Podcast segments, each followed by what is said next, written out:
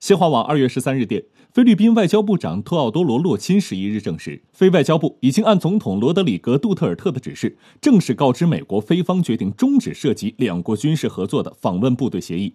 美国国防部长马克艾斯珀说，菲方终止协议的决定令人遗憾且方向错误。对于艾斯珀的这些言论，菲律宾总统发言人十二日回应称，菲律宾此举方向正确，并且早该如此。